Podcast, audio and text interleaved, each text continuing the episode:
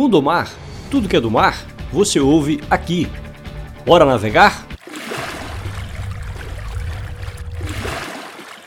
E hoje nós vamos bater um papo com o velejador Aleixo Belov, empresário, engenheiro e escritor ucraniano radicado no estado da Bahia. E o quadro Momento Náutico de hoje está recebendo aqui um grande navegador que tem muita história para contar.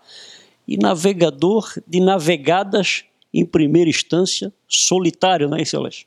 É, no início eu comecei solitário. Eu tentei várias vezes viajar em outros barcos para dar volta ao mundo. Nunca essa volta ao mundo acontecia porque as pessoas brigavam, a viagem acabava e tal. Eu cheguei à conclusão que era melhor viajar sozinho, que era mais fácil manobrar o barco sozinho do que administrar as intrigas a bordo. E aí eu fiz um barco pequeno e dei três voltas ao mundo. Fiz a primeira volta, fui muito feliz. Aí, cinco anos depois, fiz a segunda. Depois, quando os meninos cresceram, fiz a terceira, fiz coincidir os lugares mais bonitos no planeta com as férias deles. Mas e aí, o senhor, encerrou, o senhor construiu os barcos também? Construí o barco, o primeiro barco, 36 pés, 11 metros e 30, eu mesmo construí.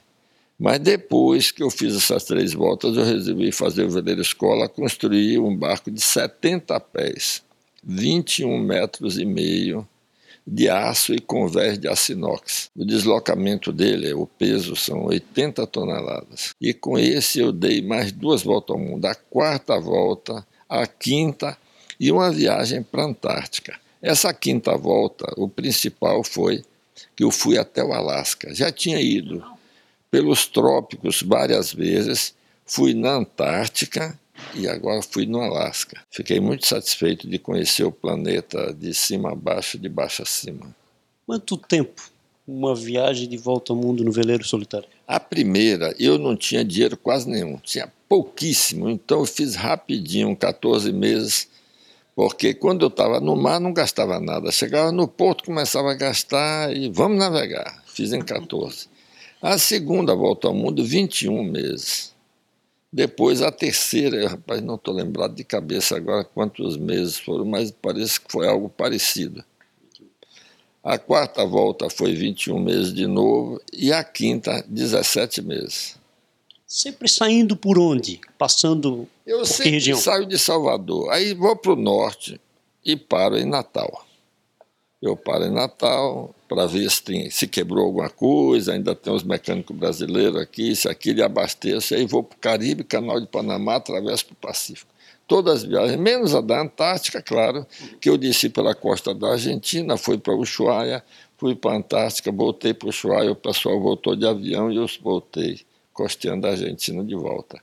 Nenhuma dessas aí disse: o que, que eu estou fazendo aqui? Quero voltar para casa? Olha, quando a gente fica numa situação muito difícil, quando pega um temporal muito brabo, um negócio muito desconfortável, aí surge essa ideia: o que foi que eu perdi aqui? Mas aí depois passa, a gente esquece. Passou tempestade, passou problema.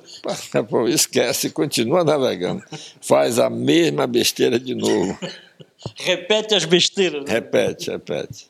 E esse processo depois de criar uma embarcação para fazer uma embarcação virar uma embarcação escola, como é que foi?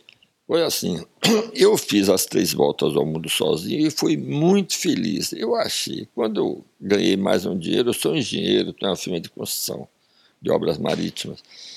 Eu achei que eu podia comprar fazenda de gado, podia comprar apartamento para alugar. Eu preferi fazer um veleiro escola e ainda pagar a despesa dos alunos todos. Achei que era um investimento melhor. E eu estou muito satisfeito com isso. Não se arrepende nem um pouco disso? De jeito nenhum e nenhum aluno seu pagou nada? Nunca, porque eu não cobrei, não podia cobrar. E ainda lhe digo mais, eu nunca perdi dinheiro em construir barco. É mesmo? É. Sempre quando eu construía barco, eu ganhava dinheiro. Todo mundo diz que construir barco é só jogar dinheiro fora? Não, é para eles. Olha, se você está realizando o seu sonho, você cria um carisma, assim, uma energia. Então, toda vez que eu construo barco, eu pego os melhores contratos na minha firma de engenharia e ganho dinheiro.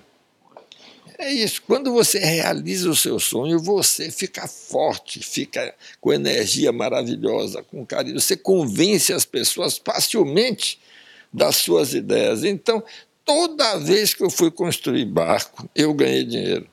Então, se você quiser ganhar dinheiro, eu não digo construa barco, realize o seu sonho. Você realiza o seu sonho, você ganha dinheiro. O dinheiro vai lhe procurar. Acho que quando a gente faz a coisa por amor, tudo é diferente, né? É, com certeza. E o que, que a gente pode contar de, de história dessa última viagem que o senhor fez, assim, que foi algo que marcou, de fato? A última viagem foi a quinta volta. Eu queria muito ir no Alasca, porque eu tinha um amigo chamado Oleg Belli. Ele ia sempre para a Antártica levava turistas para lá, e ele marcou comigo para se encontrar no Alasca. Ele teve um câncer na cabeça e faleceu antes. Eu fui sozinho. Então, meu plano era, eu tinha muita vontade de conhecer o Alasca. E eu fui aí, subi o Mar do Caribe, atravessei o Canal de Panamá, Fui logo para as Marquisas, que eu adoro, a Polinésia Francesa, de lá para o Havaí, do Havaí fui para o Alasca. Visitei as geleiras, as montanhas, andei por 180 milhas de canais por dentro de floresta cheia de ursos e águias e mosquito. Uma vez eu saltei em terra assim no final da tarde, rapaz, uma nuvem de mosquito me atacou.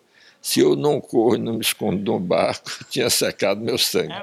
É, é porque lá não tem só urso e. e Ninguém imagina mosquito, que lá vai ter mosquito. E tem muito, tem muito. Mas foi muito interessante, entendeu? Eu conheci o pessoal no Alasca, é um pessoal especial. Eu, quando era jovem, eu Passei um tempo em Paris. Eu andava com as mãos no bolso da minha japona de noite pela rua, assim, se eu encarasse qualquer pessoa que eu não conhecia, a pessoa virava o rosto. É assim, nunca consegui fazer um amigo em Paris. No Alasca, você encara qualquer pessoa, a pessoa solta um sorriso para você é uma coisa maravilhosa, porque não sei se aquela natureza difícil faz com que as pessoas se tornem mais simpáticas, entendeu? E eu perguntava a eles: é bom aqui o Alasca? Porque eu fui no verão, não é? É bom aqui. Ah, é muito bom. E o inverno. Imagina, né, é, e no inverno, como é? Não, o que, é que vocês fazem no inverno? Nada, esperamos o verão voltar não dá para fazer e nada. Mesmo assim tem bom humor e tem simpatia. E muita gente só passa lá o verão. Quando dá inverno, tem gente que vai para outros lugares dos Estados Unidos. Tem, tem gente que tem duas casas, uma no Alasca e outra no. Quando dá o verão, eles vão para o Alasca. É assim. Alex, o que, é que a gente pode deixar? Qual é a sua mensagem para quem está nos assistindo um navegador que passou tudo isso que o senhor passou no mar, para quem tem esse sonho? Olha, foi muito. Esse sonho foi nascendo aos poucos. Primeiro eu ganhei o óculos de mergulho, que eu não sabia para que, que servia, porque naquele tempo que eu ganhei esse óculos não existia televisão. Hoje até as crianças sabem para que, que óculos. Aí eu fui olhar os peixinhos, aí me tornei mergulhador. Depois eu formei engenharia, me tornei mergulhador e engenheiro, me tornei homem de obras marítimas. Então, depois eu tinha lido um livro de expedição Moana, que o cara mergulhou em todos os oceanos, eu descobri que a melhor maneira de conhecer todos os oceanos, que eu gostava muito de mergulhar, seria através de um barco à vela. Porque você dorme ali, cozinha ali, você viaja ali, é tudo seu ali. Então é maravilha. Aí fui por esse caminho. Gostei tanto da primeira volta. Aí fiz segunda, terceira. Em todas elas, eu fui anotando durante a viagem, em cadernos, todas as ideias que surgiam na minha cabeça, pensamentos, coisas que as pessoas me contavam, tudo. E tudo foi transformando em livro para que as pessoas que não viajaram, não tiveram oportunidade de viajar, viajam comigo através do livro. Entendeu? Foi um negócio muito bom. E a vida é muito rica. Se você está sozinho, se você chega em Nova York, ninguém nem percebe que você chega. Agora, imagine você chegar numa pequena ilha, sozinho, num veleirinho. Você é o evento. A pessoa que não conta nada da sua vida para o vizinho que conhece há 20 anos, chega para você, abre o coração, conta tudo, às vezes até se entrega. É uma maravilha, a vida fica rica. É um caldo grosso. Parabéns, meu amigo. Parabéns pela história. E obrigado por dar essa oportunidade ao programa Mundo Mar de ter um pouco dessa história no nosso programa. É sempre um prazer.